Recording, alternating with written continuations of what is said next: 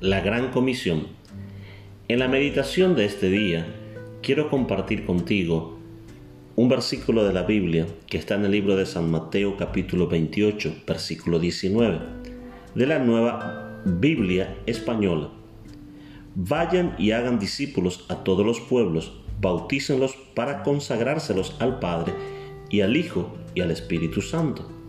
Jesús antes de su ascensión, le dejó un trabajo a la iglesia que le mantendrá ocupada hasta su retorno por ella. Esta tarea abarca tres áreas. 1. El mundo. La iglesia ha sido salvada del mundo para ser enviada al mundo. En la iglesia se adora a Dios y en el mundo se le sirve. La iglesia no significa un edificio de paredes la iglesia es un centro de entrenamiento y una base de operaciones para lanzarse al mundo. Segundo, misión. Hay cristianos de balcón y de camino. Hay cristianos actores y lo hay espectadores. El cristiano tiene que ser como el mendigo, que halló otro mendigo y le dijo dónde consiguió pan.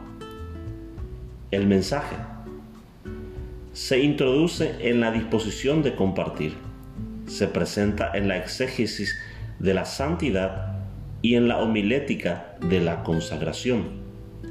Se aplica en el servicio ofrecido al prójimo sin distinción de apellidos. Se ilustra con la vida de sinceridad. Se concluye en un compromiso continuo.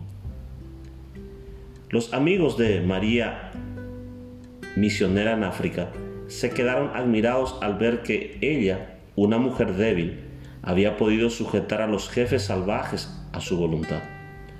Uno de los jefes les explicó, evidentemente ustedes se han olvidado del Dios de esta mujer.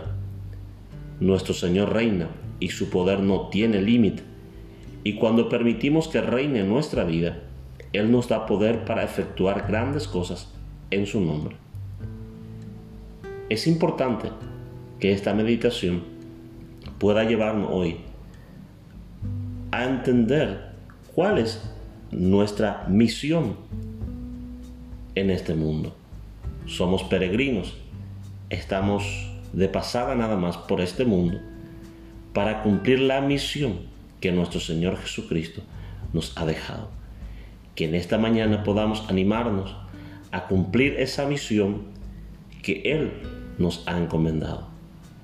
Ánimo, que hoy es el tiempo que nosotros nos levantemos y seamos la iglesia que Jesucristo quiere, allí en nuestra ciudad, en nuestro barrio, en nuestro país.